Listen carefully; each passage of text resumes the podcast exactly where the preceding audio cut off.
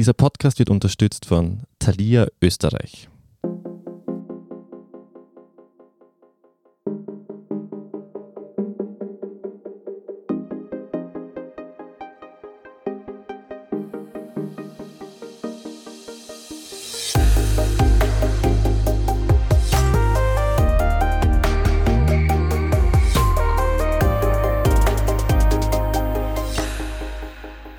Servus zu Beziehungsweise, der Standard-Podcast mit ehrlichen Gesprächen über Liebe und Sex. Ich bin Kevin Recher. Und ich bin Nadja Kupser. Ja, es ist noch gar nicht so lange her, da war die Diagnose HIV positiv oftmals ein Todesurteil. Dank medizinischen Fortschritts hat sich das geändert und HIV-Patienten können heutzutage oft genauso alt werden und genauso lange leben und gut leben wie Nicht-Infizierte wie es ist, mit HIV zu leben, aber vor allem auch, wie sich Dating, Sex und Beziehungen durch die Diagnose verändern können. Darüber sprechen wir heute mit unserem Gast Christopher Klettermeier, der auch mit dem Namen Philipp Spiegel, das ist ein Künstlername, bekannt ist. Denn er ist Autor, Künstler und HIV-Aktivist. Hallo Philipp, schön, dass du da bist. Vielen Dank, dass ich da sein darf. Nur zur Info für alle unsere großen beziehungsweise Fans, die wir mittlerweile haben. Falls unser heutiger Podcast sich etwas anders anhört, wir haben heute ein bisschen Song Contest Vibes, denn Christopher sitzt nämlich in Barcelona und ist uns zugeschaltet. Ob wir am Ende dann 12 Points bekommen für diese Folge, keine Ahnung. Das liegt dann an den Hörerinnen und Hörern. Aber jedenfalls von mir auch ein Hallo. Christopher, 2014 hast du die Diagnose HIV-positiv bekommen. Wie war das damals, als du das erfahren hast? Ähm, naja, das war schon sehr überraschend, weil ich habe eher zufällig einen Test gemacht. Beziehungsweise war ich gerade auf einer Reportage in Indien und war bei einer Institution, wo ein Test notwendig war. Und der war dann auf einmal positiv. Und ich war mir eigentlich immer sicher, dass das nicht so wäre. Und ich kenne aus meiner Vergangenheit, dass ich immer wieder doch Tests gemacht habe. Und da fällt einem natürlich gleich die Decke auf den Kopf wenn man es so nicht erwartet, war es einfach ein ordentlicher Schock, der mich noch Jahre begleiten würde. Wie waren da die, die ersten Momente eigentlich für dich, wenn man so hört? Zuerst glaubt man es mal gar nicht. Also man will es ja auch gar nicht wahrhaben. Und auch wenn man dann irgendwann weiß, dass man HIV-positiv ist, gibt es da noch diesen Funken Hoffnung, der einen monatelang begleitet, dass es doch alles ein Fehler sein muss oder dass es einfach nicht wahr sein kann. Das hat mich schon Monate begleitet. Diese Hoffnung, dass da vielleicht auch irgendwas falsch gelaufen ist. Eine erste natürliche Reaktion ist wahrscheinlich zu überlegen, wie ist das passiert? Wer hat mich angesteckt? Weißt du vielleicht noch den Moment oder? Naja, lustigerweise, das war nicht die erste Überlegung. Es war eher diese, wie sage ich es meinen Freunden und Familie? Was werden die von mir denken? Und damals, ich meine, man ist nicht so geübt in HIV-Fakten, war das wirklich noch diese Frage, ist das ein Todesurteil? Oder was bedeutet es jetzt, diese Medikamente zu nehmen? So irgendwo im Hinterkopf war schon der Gedanke, ja, mittlerweile ist die Medikation eh ganz gut, aber was es tatsächlich bedeutet, weiß man halt nicht. Und wie ich mich angesteckt habe, das war circa vier Monate vorher. Und das war eigentlich ein wunderschönes, leidenschaftliches Wochenende mit einer früheren Geliebten aus Argentinien. Und es war einfach eine sehr, sagen wir mal, unglückliche Geschichte. Also wir haben zur gleichen Zeit, nachdem wir uns Jahre nicht gesehen hatten, in der gleichen Stadt und haben dann quasi ein Wochenende miteinander verbracht. Und sie hatte halt auch ihre Periode und es war halt eine sehr, sagen wir mal, sehr, sehr leidenschaftliche Zeit, wo halt viel passiert ist. Und sie wusste nicht, dass sie positiv war. Und vier Monate später kam die Diagnose. Musstest du ihr dann mitteilen, dass du positiv bist? Ja, genau. Und das war auch so eine eigenartige Situation, wo ich dann um den halben Globus telefoniert habe, um sie zu informieren, dass sie sich testen muss, weil es bei mir eben ein positives Resultat gab. Mhm. Und sie hat es im Endeffekt durch mich erfahren. Jetzt hast du das eh ganz kurz angesprochen. Du wusstest gar nicht, was das dann heutzutage überhaupt bedeutet, diese Diagnose. Weiß ich auch nicht. Und du weißt das jetzt bestimmt schon. Ja? Was bedeutet das? Nimmt man dann immer Medikamente oder muss dann regelmäßig zum Arzt? Wie kann man sich das vorstellen? Ja, also ich nehme jeden Tag eine kleine rosa Pille. Ich mache alle drei Monate einen Bluttest, wo meine Werte gemessen werden was mittlerweile nach so einer langen Zeit, in anderen Ländern ist es sechs Monate, weil da wird einfach alles kontrolliert, ob man auch weiter unter der Nachweisgrenze ist. Das bedeutet, wie viel Anteil Virus im Blut ist. Und wenn man unter dieser Nachweisgrenze ist, ist man auch nicht ansteckend. Ah, okay. Und mhm. deswegen alle drei Monate bekomme ich meine Rationen an Medikamenten. Und ja, die trage ich halt immer mit mir. Ich habe eine kleine Pillendose, die ich fast wie ein Schmuckstück trage. Und ja, jeden Tag um elf geht der Alarm los. Und erinnert dich daran, diese rosa Pille zu nehmen. Ganz genau. Okay. Aber gleichzeitig, äh, wie viele andere Leute leben mit täglichen Pillen.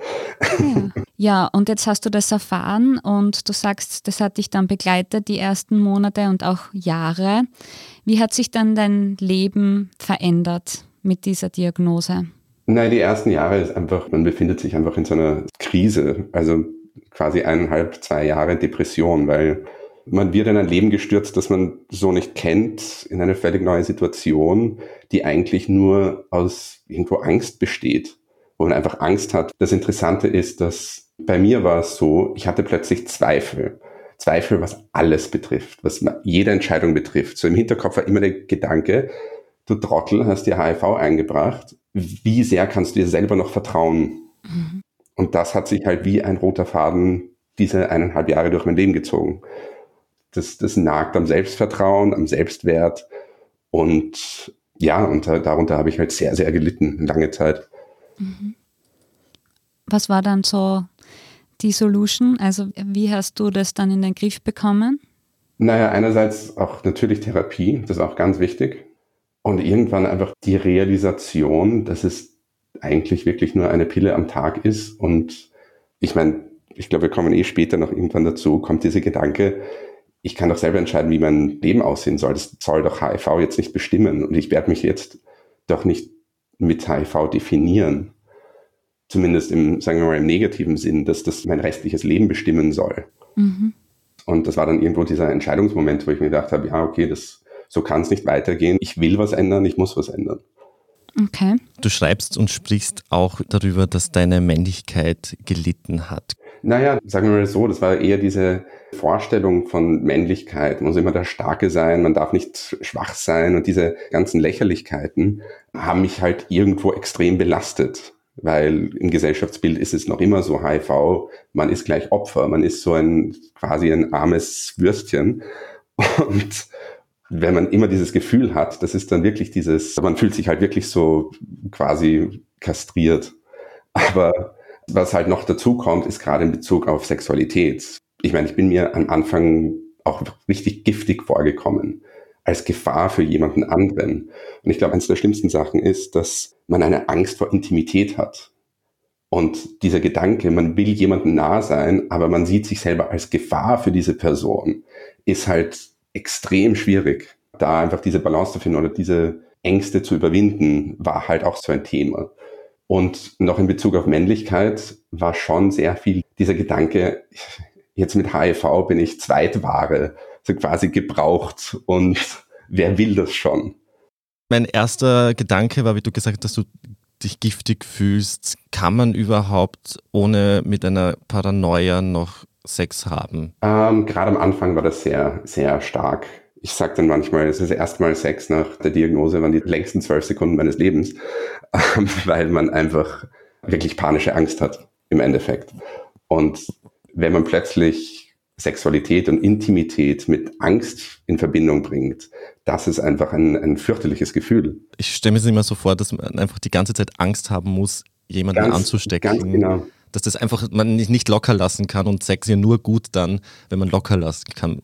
Deswegen war die, auch die Frage eben, geht das überhaupt noch? Ja, gerade am Anfang war das unmöglich, wieder, also mich fallen zu lassen oder locker zu lassen, ohne dass im Hinterkopf irgendwie diese Stimme schreit, du bist eine Gefahr, du kannst diese Person anstecken, obwohl ich da schon unter der Nachweisgrenze war. Mhm. Und für mich dieser entscheidende Moment, wo ich dann diese Angst überwunden hatte, hatte sehr viel mit der Nachweisgrenze zu tun dass das jetzt nicht nur, ich habe sofort gleich nach meiner Diagnose darüber gelesen, aber bis das vom Kopf ins Bauchgefühl übergeht, hat es Jahre gedauert, dass man sich wirklich sicher fühlt, dass ich wirklich weiß, ich bin nicht ansteckend. Mhm. Und dadurch konnte ich dann wieder mich fallen lassen und im Endeffekt, ich sage gerne, Intimität neu lernen. Und mir ist noch was zu, zu dem Männlichkeitsthema eingefallen. Es war halt schon noch ein Thema, ist der Kinderwunsch wo ich anfangs halt wirklich geglaubt habe, ich kann jetzt keine Kinder bekommen und ich bin sozusagen völlig off the market und quasi evolutionär bedingt nicht mehr fähig, mich fortzupflanzen. Aber das stimmt ja nicht, oder? Das stimmt eben nicht, aber das war am Anfang halt schon so ein, so ein Angstfaktor. Aber ja, Kinder ist generell eine andere, andere Sache. Aber. aber weißt du, wie das funktioniert? Das klingt jetzt komisch, zu funktionieren zu sagen, aber wie kann man als HIV-positive Person Kinder bekommen, ohne jetzt Ängste zu haben? Durch die Medikamente ist das Virus so weit unterdrückt, dass es auch nicht mehr im Sperma ist. Ah, okay. Mhm. Das heißt, ich kann ohne weiteres, ohne Kondom Sex haben, ohne jemanden anzustecken und dadurch natürlich auch äh, Kinder bekommen. Okay. Soweit ich weiß, wie das funktioniert. Den Rest können wir uns vorstellen. Das heißt, diese eine rosa Pille, die du um 11 Uhr nimmst, die unterdrückt dieses Virus und die Ansteckungsgefahr. Ja. Was macht die noch? Also schützt die dich auch vor der Krankheit AIDS damit? Nein, AIDS ist keine Krankheit. AIDS ist ein Zustand, den man irgendwann bekommt. Man stirbt nicht an AIDS. AIDS ist im Endeffekt, wenn das Immunsystem schon so weit geschwächt ist, bricht AIDS aus und dann kann sich der, der Körper nicht mehr richtig wehren gegen andere Krankheiten, Lungenentzündungen und sonst was. Mhm. Man ist anfälliger okay. und daran stirbt man dann. Und im Endeffekt, was meine Pillen machen, ist diesen Zustand verhindern. Ja, das Virus aushungern. Mhm. Der, das Virus kann nicht mehr andocken und verkriecht sich, weil es einfach quasi schläft. Und mhm. zum Glück wurde ich sehr früh diagnostiziert. Mein Immunsystem hat keinen Schaden genommen. Deswegen bin ich jetzt zum Beispiel auch in der Covid-Krise kein Risikopatient. Und diese Medikamente halten halt das Virus in Schach. Und das schläft jetzt ruhig. Mhm. Okay. Danke für die Aufklärung. ja, du hast ja nicht immer so offen auch über deinen HIV-Status gesprochen. Wann war auch der Punkt, dass du gesagt hast, so, das muss ich jetzt ändern? Du bist ja auch jetzt mittlerweile wirklich HIV-Aktivist und gehst ganz konkret, so wie heute, an die Öffentlichkeit und sprichst darüber. Aber wann war der Punkt, dass du gesagt hast, ich ändere das jetzt? Das war so ein langer Prozess. Am Anfang wollte ich eigentlich nur mal einen Artikel schreiben, wie es ist, als hetero HIV zu haben. Und das ist dann irgendwie, hat sich dann sehr schnell weiterentwickelt. Und desto mehr ich darüber geschrieben habe, desto mehr wollte ich auch machen. Und damals habe ich mir einfach einen Künstlernamen ausgedacht, weil ich einerseits nicht wusste, wohin das Ganze geht. Ich dachte eigentlich, das wäre eine einmalige Geschichte und das war's dann. Aber das hat sich dann irgendwie sehr verselbstständigt. Und ja, desto mehr ich darüber geschrieben habe, desto wohler fühlte ich mich auch damit. Und mir kam das irgendwann dann einfach so lächerlich vor. Vor allem jetzt in den letzten Jahren, wo ich mich die ganze Zeit so mit Pseudonymen versteckt habe. Und ich bin irgendwann draufgekommen, dass ich, ich meine, ich bin Westeuropäer, weiß, hetero Mann. Wenn ich nicht offen drüber reden kann, wer soll es denn sonst machen? Mhm. Ohne Diskriminierungen zu befürchten. Und ich kam mir wirklich lächerlich vor mit diesem Verstecken. Und dann so schrittweise konnte ich einfach offener werden und offener werden, offener werden und, und ja, jetzt, jetzt bin ich da. ja, sehr schön, dass du da bist. das öffentlich drüber reden ist ja das eine, Privatleben ist ja wieder das andere. Wie war das dann eigentlich dein Coming Out gegenüber deiner Familie oder deinen Freunden? Es ist natürlich, es ist einfach eine, eine Katastrophe. Es ist, es ist ex extrem schwierig, weil man irgendwie immer in dieser Situation ist. Man will quasi in den Arm genommen werden, aber man muss gleichzeitig auch der Starke sein und denen zeigen, hey, das ist eh kein Problem. Also das war auch so ein Hin und Her. Aber ich meine, ich habe nur Unterstützung von meinen Freunden und meiner Familie gehabt. Und vor allem das Interessante ist, dass am Anfang nach der Diagnose oder nachdem man es erzählt, ist es eine Zeit lang ein Thema. Aber wenn man es nicht erwähnt, es ist einfach nicht da. Man nimmt halt einmal am Tag die Pille und das war's dann halt schon. Und es haben mich manchmal Leute angesprochen, so, ah ja, stimmt, du hast es ja, oder? Und Gott sei Dank habe ich auch, auch so einen wundervollen Freundeskreis und so eine wundervolle Familie, die da nie irgendwie diskriminiert haben oder so. Aber im Endeffekt, es ist einfach ein unschönes Gefühl, wenn man so schlechte Nachrichten immer verbreiten muss, gerade am Anfang und einfach diese Angst der anderen spürt. Hm. Hast du dann von anderen Personen äh, Diskriminierungen oder Vorurteile erfahren? Eigentlich nicht. Einmal bei einem Zahnarzt, das war eine sehr eigenartige Geschichte. Und was mir aber jetzt in den letzten Jahren sehr aufgefallen ist, jetzt nicht Diskriminierungsgeschichten, aber dass HIV einfach kein Thema mehr ist. Sei es jetzt im, für Magazine oder Kunst, Verlag, egal, es ist so ein, ja, HIV interessiert doch niemanden mehr. Und das ist so ein bisschen die Schwierigkeit, mit der ich zu kämpfen habe. Ich höre da einen negativen Ton raus, weil ich dich eh darauf ansprechen wollte, weil mir das ja auch selbst auffällt, dass einfach diese Awareness, was HIV betrifft, in den letzten Jahren sehr gesunken ist. Das soll jetzt nicht allgemein was Schlechtes heißen, weil man weiß einfach, dass Gott sei Dank HIV mittlerweile medizinisch behandelbar ist. Es ist kein Todesurteil mehr. Man kann damit leben, Gott sei Dank. Mhm. Aber wenn man jetzt so gesellschaftlich das anschaut, wie du schon gesagt hast, ist irgendwie diese Awareness wahrscheinlich ist, ist gesunken. Leute nehmen zum Beispiel, es gibt auch die, PrEP, eben das Medikament, das einen davor schützen soll, wenn man ungeschützten Geschlechtsverkehr hat, dass man sich mit HIV ansteckt, etc. Da kriegt man das Gefühl, dass es eben nicht mehr diesen wichtigen Stellenwert hat, HIV, wie es einmal hatte oder haben sollte. Mhm. Magst du vielleicht ein bisschen über diese Situation elaborieren? Naja, es ist, ich sehe immer, es ist extrem schwierig, weil es auf so viele Faktoren ankommt. Jetzt allein das Stadt-Land-Gefälle in Österreich, wie allein Altersunterschiede, also gerade meine Generation, ich bin jetzt 38 und als sogar schon vor der Jugend war halt AIDS noch ein ganz großes Thema und wir, das wurde uns uns reingeballert damals. Wenn ich jetzt mit 28-Jährigen rede, da ist es einfach schon sehr weit weg und wird auch nicht mehr so wahrgenommen. Da hängt es von so vielen unterschiedlichen Faktoren ab, inwieweit Menschen über HIV aufgeklärt sind. Das Gute ist, was ich jetzt in den letzten Jahren beobachten konnte, ist, dass einfach das Thema Sexualität so zugenommen hat, gerade in Form von Blogs, Podcasts und so weiter. Und allein dadurch kommt man kommt man ins Reden und da haben sexuell übertragbare Krankheiten gleich wieder ein Thema bekommen. Und deswegen HIV vielleicht nicht als Einzelthema zu sehen, aber im größeren Kontext. Aber generell, ich glaube, in den letzten 20 Jahren ist jetzt, was HIV betrifft, sehr viel verabsäumt worden. Das war sehr lang auch meine Kritik, dass die Zielgruppe der AIDS-Hilfen sehr präzise auf homosexuelle Männer gegangen ist wo sich andere Leute einfach nicht mehr angesprochen gefühlt haben. Auf die Art betrifft mich eh nicht mehr. Weil im Endeffekt, so ging es mir auch ähnlich vor meiner Diagnose. Und das Arge war, als ich so krank wurde, als HIV das erste Mal in mir aktiv wurde, ich wurde extrem krank, grippige Fieberschübe. Kein Arzt hätte gedacht, den Hetero auf HIV zu testen. Und ich glaube, da ist einfach schon noch so ein, so ein großer Disconnect, weil wenn man 20 Jahre lang mit einer Zielgruppe spricht, fühlt sich einfach niemand mehr angesprochen sonst. Das heißt, du wünschst dir einfach eine inklusivere Kampagnen? Ähm, inklusivere Kampagnen, beziehungsweise auch, ich glaube, es muss auch im Arztbereich mehr Aufklärung geben. Ich werde immer wieder angeschrieben von Frauen, die Late Presenter sind wenn quasi schon AIDS ausgebrochen ist, weil es einfach nicht diagnostiziert wurde. Und das wurde immer halt am letzten Drücker diagnostiziert. Das heißt, das Immunsystem ist schon extrem beschädigt. Und die alle erzählen, ihr Frauenarzt hat sich einfach nicht getestet drauf. Und wenn sie einen Test machen wollten, hieß es, ja, geh. Warum? Und das sind einfach so Horrorgeschichten, wo ich mir denke, das kann es doch nicht sein. Und deswegen eine breite Kampagne schön und gut. Das ist halt wiederum das Problem mit HIV wer hört schon noch hin?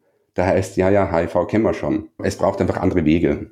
Mhm. Und solche Wege suchst du ja auch als Künstler und HIV-Aktivist. Genau, ja, ja. Und gerade weil auch mittlerweile, ich schreibe nicht mehr so viel über HIV, sondern mehr über Sachen wie Sexualität und, und gerade so Männlichkeitskonstrukte, weil über solche Themen kann man wieder zurück zu HIV kommen.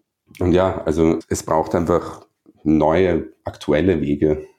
Ich unterstütze das voll, weil wenn ich in meinen sehr heterosexuellen Freundeskreis schaue, ich glaube, kaum jemand war von denen jemals beim HIV-Test, während ich ungefähr, ich muss auch sagen, ich bin auch paranoid, habe zwar geschützten Geschlechtsverkehr, aber ich schaue mindestens jedes halbe Jahr zum HIV-Test, einfach um sicher zu gehen.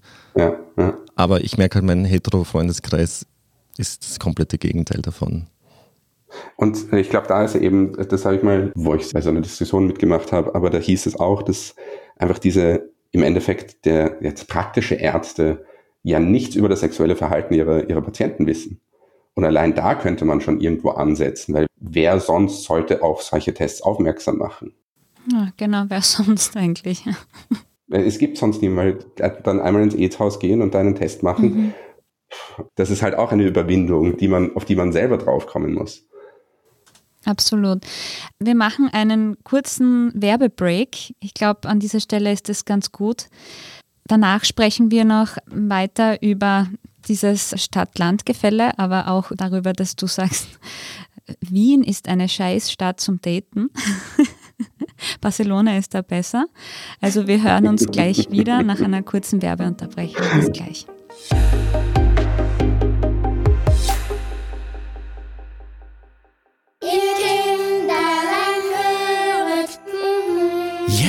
Die schönsten Weihnachtsgeschenke entdecken. Zum Beispiel sechs Monate das Thalia Hörbuch-Abo. Im Bundle mit dem Smart Speaker Google Nest Mini mit Sprachsteuerung. Für nur 59 Euro. Jetzt bei Thalia. Thalia. Welt bleibt wach.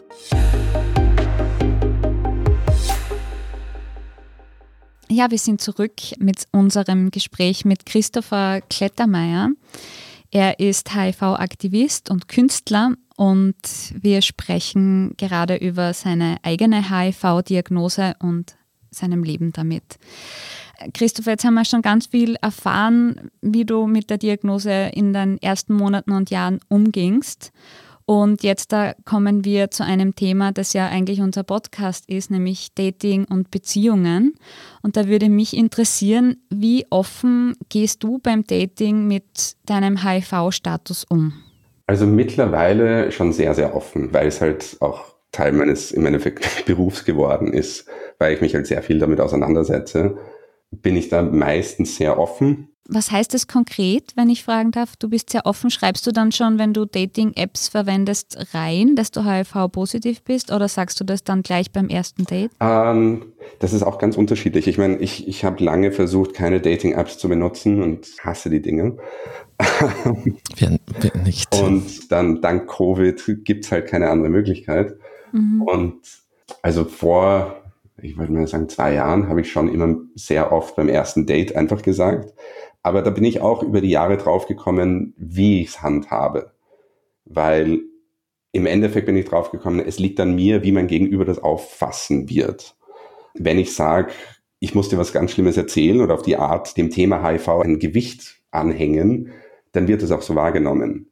Wenn ich es irgendwo nebenbei erwähne und meinem Gegenüber vermittle, hey, das ist wirklich, ich habe das voll unter Kontrolle, dann ist es auch gleich ein Einstieg in, sagen wir mal, Verletzlichkeit. Mhm. Ich habe dann auch mal in so ein kleines Selbstexperiment gemacht und auf Dating-Apps angegeben, dass ich HIV-positiv bin.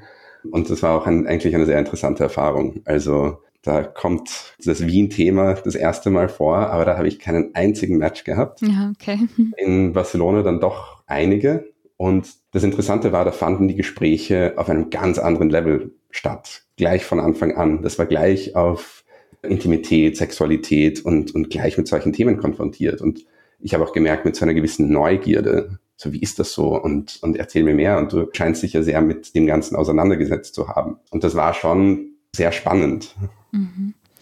Das heißt, du hast eigentlich keine Erfahrung mit Wienerinnen, weil Wiener Dates gab es dann nicht in diesem Lange Rahmen dieses. Experiments. Also, das habe ich irgendwann aufgegeben, haha. äh, nein, ich, ich habe ich hab in Wien einfach nicht, nicht wirklich sehr gute Erfahrungen gemacht mit Dating generell und es ist halt ein bisschen auch so eine Mentalitätssache. Mhm. Also mir kommt vor, in Lokalen, das sind meistens Starwettbewerbe, ohne dass irgendwas passiert und es fehlt eine Leichtigkeit. Es scheint mir immer alles so ernst zu sein. Jedes Date ist so quasi ein Vorstellungsgespräch. Mhm. Ich fühle mich jetzt ein bisschen angegriffen. das sind nur meine Erfahrungen. Und es, es gab natürlich auch gute Erfahrungen, aber so im Großen und Ganzen jetzt, gerade im Vergleich zu, zu Barcelona, ist es halt doch sehr. Ich glaube, das ist das Meer würde Wien am Meer liegen? Ja, ja, das hat sicher mit dem Wetter auch zu tun. Hat sicher auch damit zu tun. Aber hast du auch das Gefühl, dass es, was das Thema HIV anbelangt, dass es da auch so ein Stadt-Land-Gefälle gibt, also dass einfach Menschen am Land noch weniger aufgeklärt sind als in den Städten und auch negativer reagieren? Ja, klar. Und, und ich meine, das ist halt lustigerweise, das war auch eine Sache, die ich jetzt wie in Barcelona gemerkt habe. Dass in Barcelona konnte ich viel offener mit HIV auch, auch vorangehen und das offen sagen, ohne gleich diese Angstreaktion zu bekommen. Hier habe ich wirklich diese Reaktion manchmal gehabt, so, ja und? und? Und während in Wien dann mal gefragt wurde, ob man das auch durchs Küssen bekommen kann. Also das waren schon erhebliche Unterschiede. Aber es gibt ja nicht nur ein Stadt-Land-Gefälle. Man muss nur in den Osten rüberschauen, nach Ungarn, nach Polen. Also da ist noch ganz viel im Argen, was HIV betrifft. Nicht nur HIV, aber deswegen, es kommt auch eben auf so viele Faktoren an. Ich habe mal auch ein Interview mit einer Salzburger Zeitung gemacht und mit der Redakteurin gesprochen, Jugendzeitschrift. Und die hat gesagt, sie hat homosexuelle Freunde, die trauen sich nicht mal, sich zu outen, weil es einfach nicht akzeptiert wird geschweige denn irgendwas über HIV zu erzählen. Es muss schwierig sein am Land. Deswegen flüchten wir alle in die Stadt. Ganz genau. Kein Wunder, ja. Du hast in den Dating-Experimenten gemeint, dass es irgendwie lockerer zugegangen oder ungezwungener zugegangen ist, hast du gemeint. Ja. Und ja. ich werfe dir jetzt ein paar Zitate von dir selbst an den Kopf, wenn ich darf. Nämlich, du schreibst nämlich, dass dein Sexleben seit der Diagnose sich verbessert hat. Du sprichst von dir als Sexpartner, bei dem man viel Unanständiges erleben kann, fast wie ein Gigolo und dass der Sex zwangloser wurde. Inwiefern hast du das erlebt? Naja, das ist jetzt ein bisschen aus dem Kontext gerissen. ich wollte auch gemein sein. Also der Gigolo-Saga, das kam nach diesem Dating-Experiment und das ist eher negativ gemeint, dass ich mir durch diese Offenheit, durch dieses, ich bin HIV-positiv in den Dating-Apps, kamen einfach diese Reaktionen, hey, da kann ich mich sozusagen austoben. Also ich, ich bin da ziemlich in genau zwei Kategorien äh, gesteckt worden. Entweder ein, eben ein Sexpartner, mit dem man Spaß haben kann, oder so ein Best Friend, über den man über andere Dates sprechen kann. Und irgendwie was dazwischen gab es eigentlich nicht. Und da bin ich mir eben ein bisschen so vorgekommen wie jemand, der jetzt äh, gewisse Dienstleistungen anbietet. So habe ich zumindest wahrgenommen, dass da die Frauen gesagt haben, ja, jetzt können wir mal uns austoben mit Sextoys und weiß Gott was. Was halt bei einem normalen Tinder oder Bumble Date nicht geht. Was mich aber schon interessiert, ist dieses, dass sich dein Sexleben verbessert hat. Hat es auch mit dieser Offenheit zu tun? Es hat auch mit dieser Offenheit zu tun, aber es hat auch, es war einfach diese Auseinandersetzung, die ich durch HIV führen musste. Und auch. Mit dir selbst? Mit, mit mir selber, mit, mit, okay. mit diesem, wie konnte das passieren und vor allem diese Ängste dann, dann auch zu spüren, diese Angst vor Sexualität, vor Intimität und diese Sachen zu überwinden und dieses Fallenlassen wieder neu lernen, nämlich nachdem es einem weggenommen wurde. Das war diese sozusagen Erlösung für mich, wo ich einfach wieder noch mehr genießen konnte als je zuvor, weil ich mal wirklich erlebt habe, wie es ist, das nicht zu haben. Mhm und durch diese Auseinandersetzung dann gerade mit Sexualität und so weiter eine neue Neugier dafür entwickelt habe. Und dadurch wurde irgendwie alles noch spannender, als es je war. Das ist nachvollziehbar. Es ist auch immer gut, wenn sich jemand mit sich selbst beschäftigt und einmal auseinandersetzt. Und das, das Lustige war ja, dass eben HIV war ja nur so ein, ein, ein Door-Opener. Also das hat so viel andere Sachen jetzt hervorgehoben aus meiner Vergangenheit und ja, gewisse Strukturen. Das war halt das Interessante, dass es ein Dammbruch für mich war. Es ist schön, dass du das so als Chance einfach auch genutzt hast. Das hat ein bisschen eben mit dieser Entscheidung von damals zu tun gehabt. So will ich jetzt vor mich hin vegetieren und einfach Opfer von HIV sein oder mache ich was draus? Stammt daher auch dein Zitat, dass HIV sexy machen kann? Oder du HIV sexy machen willst? Nein, das ist auch eher nur so ein Spruch. Das will ich eher darauf beziehen, dass man HIV einfach nur schmackhaft machen muss für Themen. Weil, wie schon erwähnt, HIV interessiert niemanden mehr. Man muss es interessant machen, man muss es neu gestalten, also neu thematisieren, damit sich Leute wieder dafür interessieren. Und deswegen dieser, sagen wir mal, recht provokante Slogan HIV sexy machen. Christopher, hattest du seit deiner Diagnose eine Beziehung? Ja, ich hatte eine Beziehung und ja, und das war auch, wie Beziehungen so sind. Wunderschön und anstrengend und alles zugleich. mhm. Jetzt hättest du meine Zusatzfrage eigentlich schon beantwortet wahrscheinlich, wie Beziehungen halt so sind. Das heißt, es hat sich nicht viel verändert oder es war nicht anders als Beziehungen davor. Nein, gar nicht. Äh, vielleicht eben mit mehr Awareness reingehen. Im Endeffekt gab es da nicht viele Unterschiede. Ich meine, jede Beziehung ist so unterschiedlich, dass man sie eh nicht vergleichen kann. Und dass du so locker damit umgehst, das liegt wahrscheinlich auch wieder an deinen Medikamenten und dass du eigentlich ja dieses normale Leben führst. Ja, also nicht nur die Medikamente, aber da hat zum Beispiel auch die Beziehung sehr dafür geholfen, zu sehen, dass es auch jemanden anderen überhaupt nicht stört dass es einfach kein Thema ist. In der Hinsicht war die Beziehung schon anders, weil das auch so eine Hürde war, die ich dadurch überwinden konnte. Was würdest du denn eigentlich Menschen sagen, die es kategorisch ablehnen, HIV-positive Menschen zu daten oder mit ihnen zu schlafen? Ähm, sehr schade. Sehr schade. Aber irgendwo kann ich es ja auch verstehen. Ich, ich will jetzt nicht sagen, ah, wie kann man nur, das ist ja ignorant oder sonst was.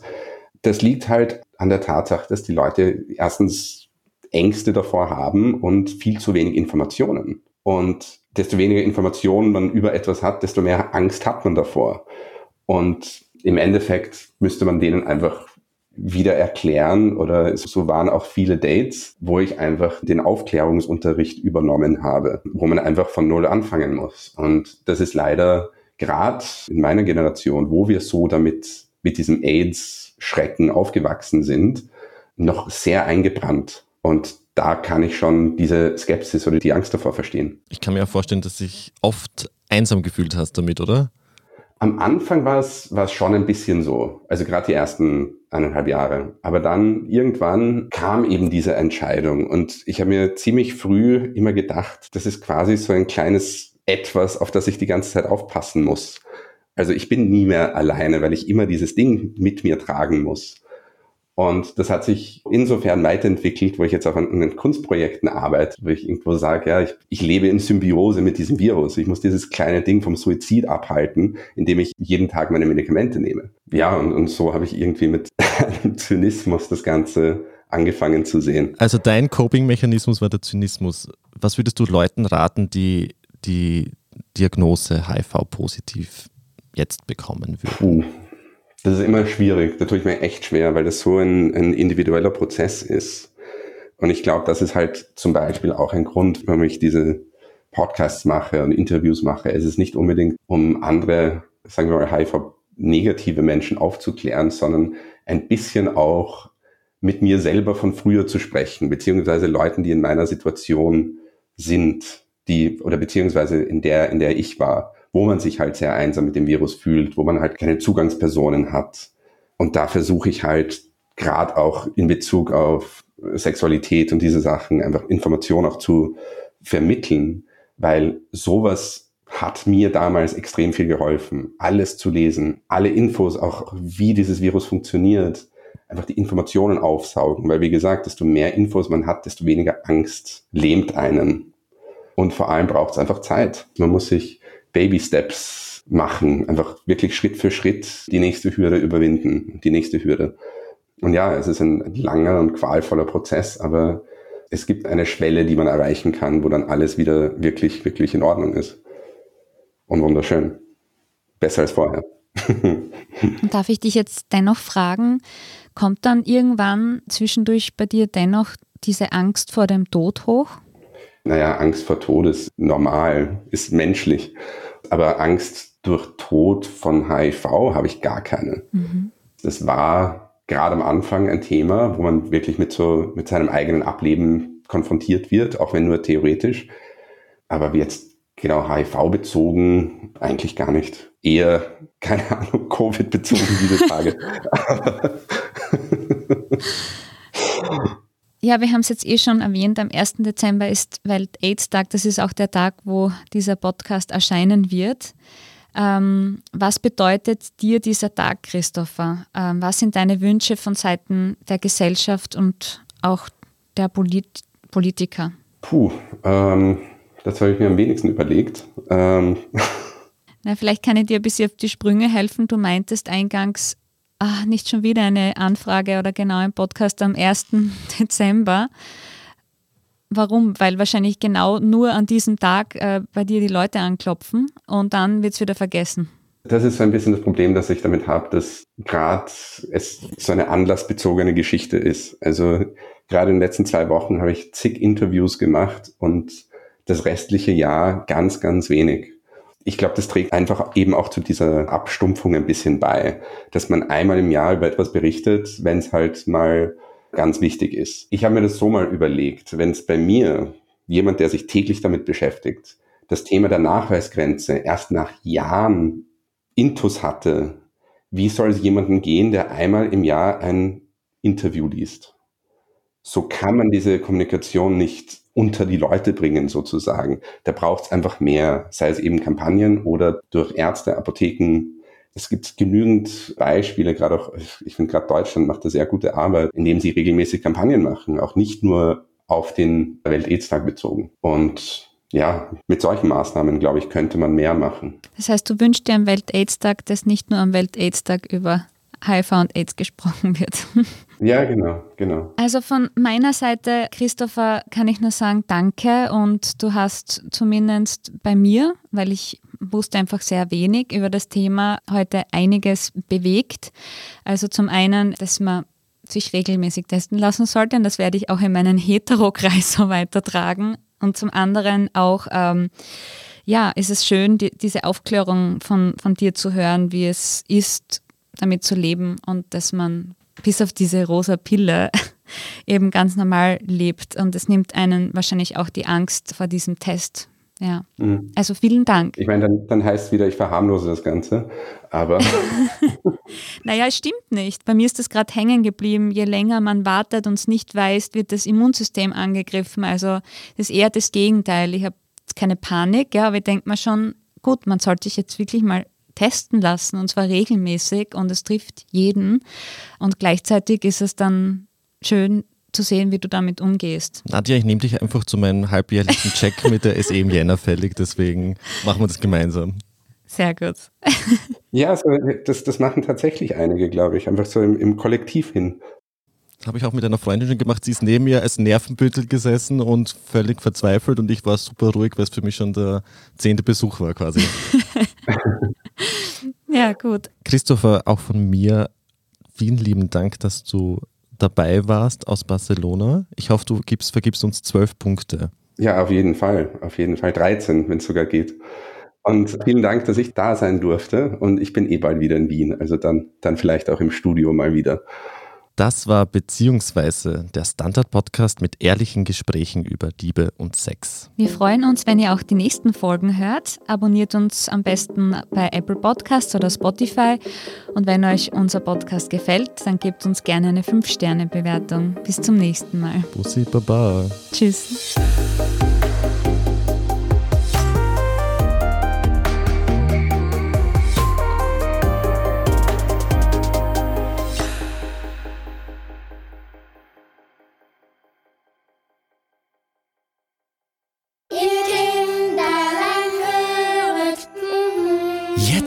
Schönsten Weihnachtsgeschenke entdecken. Zum Beispiel sechs Monate das Thalia Hörbuch-Abo im Bundle mit dem Smart Speaker Google Nest Mini mit Sprachsteuerung für nur 59 Euro. Jetzt bei Thalia. Thalia. Welt bleibt wach.